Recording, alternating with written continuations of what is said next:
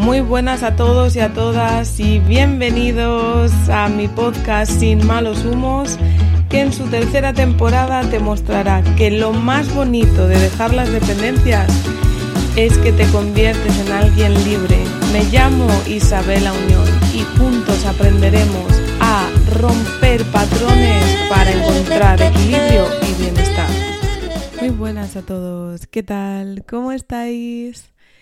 Yo estoy ya de vuelta, he estado viendo a mi familia que está disfrutando de unos días en el pueblo y están con June y así. Entonces al volverme la verdad es que ha sido un poquillo mm, desagradable porque pues el desapego de por sí es bastante mm, desagradable de sentir Em, pues no queramos contar pues cuando es un ser chiquitito el que se queda tan a gusto, tan feliz y tan contenta jugando en el pueblo con sus tíos, con sus abuelos y obviamente te da la lección de em, yo sin ti soy feliz, ¿sabes? Esto es importante. Y mientras iba en el coche, eh, decía, wow, Isa, qué, trabajo de desapego más grande estás haciendo con todo, todo esto que está ocurriendo en los últimos años, todos estos cambios. Y, bueno, una niña que es chiquitita, que, que bueno, que, que es, verdaderamente si te pones a buscar por internet o te formas o te informas, eh, te enseñan ¿no? que, que, el, que, el, que si el piel con piel, que si no el estar cerca de los papás, un buen apego y así, pero verdaderamente qué lecciones nos dan los niños pequeñitos y cuánto agradecida estoy en el momento en el que me encuentro de poder decir que, hemos hecho un trabajo brillante porque ella es feliz sabiendo que nos vamos a trabajar, pues obviamente tampoco es que le haga una gracia brutal, pero bueno, cuando ya ha pasado un rato, está jugando, está feliz y se adapta un poco al entorno y, y claramente la lección es yo tengo más paciencia que tú y yo así, sin ti, soy feliz también, ¿no? Y, yo decía, uff, eh, gracias maestra, maestra de tres años, pero maestra.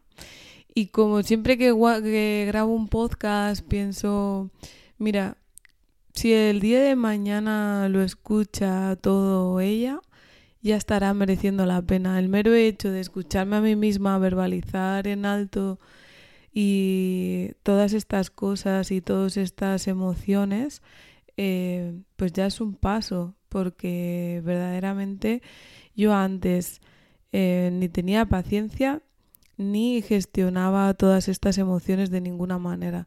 Me hacía la fuerte y listo. De hecho, yo me echo la fuerte saliendo de la casa tranquilamente y después cuando estaba en el coche mm, con oso ya yendo hacia casa, ahí ya dije, ok, voy a dejar que la emoción salga porque si no sale se me va a acumular y cuando una emoción está ahí mm, encerrada durante tanto tiempo, ¿qué ocurre? Pues que verdaderamente eh, necesitas evadirla por algún sitio. Y de hecho, eh, antes de decidir ponerle límites a la culpa, decidir ponerle límites al drama y, y simplemente llorar y dejar de estar hablando del tema y simplemente sentir lo que había que sentir, eh, me ha ocurrido que me daba hambre.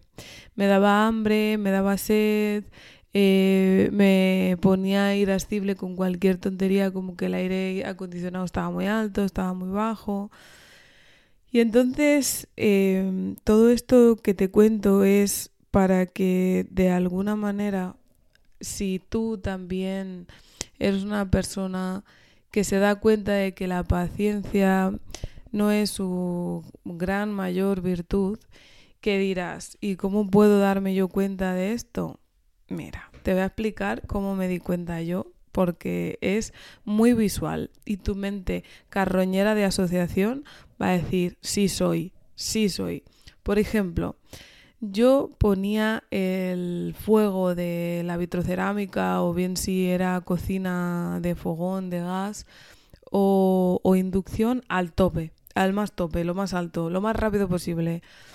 Ahí enchufaba yo los filetes de pollo, de ternera, el pescado, lo que fuese, y se carbonizaban, pero literalmente carbonizados. Luego el filete era cartón o el pescado era una piedra o cosas así. ¿Qué más hago? Si se me... Bueno, hacía, porque afortunadamente ya salí de ahí. Si se me metía el mítico cordón del pantalón del pijama o de un pantalón que tiene cuerdecita para hacerte un nudo, si se me metía de un lado, yo empezaba a intentar rescatarlo y acababa tirando. Entonces el pantalón quedaba inservible porque se me caía. Sí, esa era yo. Cuando tenía plantas o morían disecadas o se ahogaban. No había término medio. No había un límite entre la desidia y la desesperanza. No había ningún límite. Y eh, obviamente eh, cuando llega una emoción que quiere, que te está inundando de lágrimas tu garganta, tu pecho, tu estómago o lo que sea, yo quería rápido que se pasase, rápido, rápido, rápido. Entonces hacía lo que hiciese falta, pues me fumaba un cigarrazo o lo que me echaran, daba igual, todo para adelante. Y si no, me compraba unos donuts o, o qué sé yo, una Coca-Cola o lo que fuese. Si no, me ponía a rajar como una urraca criticando diestro y siniestro todo lo que me había pasado para intentar liberar poco a poco parte de la emoción reprimida que tenía. Y bueno, pues vivía con el miedo de, de cometer errores y de, y de cometerlos eh, de alguna manera por eh, impaciente, porque yo sabía que era impaciente. Y me acuerdo que cuando veía las cajitas en Instagram, estas míticas que pone la gente como en plan, te ayudo, pregunta lo que quieras. Yo siempre preguntaba, ¿cómo entrenar la paciencia? ¿Cómo entrenar la paciencia? ¿Cómo entrenar la paciencia? Chacho, nunca me contestaban. Nunca me contestaban. Y yo decía, joder, si me parece una pregunta súper inteligente y súper sensata, ¿por qué no me contestan nunca nadie? Bueno, ahora lo entiendo, porque verdaderamente no es algo fácil de responder dependiendo de la personalidad que tengas y por dónde lo estés dirigiendo, ¿no? Eh, yo entrené la paciencia de, múltiples maneras. La primera de todas, eh, recuperando mi, poder personal, poniéndome límites a mí misma, eh, diciéndome que no. Yo me había hecho una promesa, nunca más iba a tomar café en mi vida. ¿Por qué? Porque la última vez que había tomado café ponte que fuese al mediodía y a media tarde tomando, cenando con mis padres, o yo no me acuerdo qué pasó, me dio un vaído, perdí el conocimiento, sería un golpe de calor, yo no me acuerdo que me dijeron en el hospital, yo creo que golpe de calor, y ahí se quedó anclado con el café el, el vaído, ¿no? Entonces dije, nunca más tomaré café. Chacho, eh, eso no es tener paciencia ninguna. Entonces, cuando empecé a querer entrenar la paciencia, ¿qué hice? Pues tomarme un café y después otro y después otro y así calibrando, pues que no pasaba nada. También dije que no tomaría carne, porque al poner la carne roja de ternera o así, el cordero, por ejemplo, al olerlo me da arcadas esto seguro, seguro que tiene un programante en algún sitio y así, no me lo he mirado y paso de mirármelo. La carne roja ya sé también de dónde venía todo el conflicto. El caso es que yo la ponía en mi boca y me daban arcadas. No me gustaba, no me gustaba. Y, y también dije que, que, no, que no comería carne roja, así como arroz negro, porque la tinta del calamar me daba asco y cosas así. Hasta que me di cuenta de que el asco es una emoción a la que hay que atender por la que te está avisando que no te quieres comer algo que tú sientes que estás podrido, ¿no? Y, dije, ok, voy a volver a probar, voy a entrenar mi paciencia, voy a masticarlo, voy a eh, percibir cómo se siente mi cuerpo, cómo se siente mi paladar. Eh, así también entrené la paciencia. ¿Cómo más? Me da un miedo mm, que flipáis ponerme del revés, todo lo que fuese pino, voltereta, etcétera, etcétera. Entonces, ¿dónde me fui? Pues me fui a los camps de Pedro Vivar y programación neuromotriz, ahí me puse de mil maneras del revés y, y dije, sí, o sea, da igual, no te vas a morir, trata de intentarlo.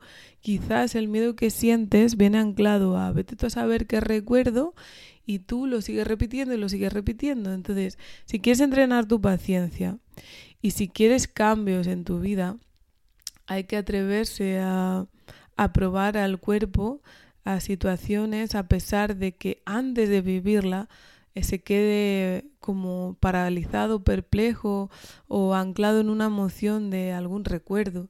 Y si no puedes solo, pues pide ayuda y ya, listo. ¿Cómo entrené más mi paciencia? Obviamente dejando de fumar. Obviamente em, en este proyecto que le llaman Mapaternidad, eh, obviamente mm, proyectando cambios profesionales, manteniendo varios trabajos a la vez, eh, ayudando a personas, eh, escuchándolas y, escuchando preguntas del tipo, pero ¿cuánto se tarda? O sea, por ejemplo, ¿no? Quieren poner límites en la relación y construir una relación más saludable entre ellos. ¿Cuánto voy a tardar? Quieren dejar de fumar. ¿Cuánto voy a tardar? Quieren emprender. ¿Cuánto voy a tardar?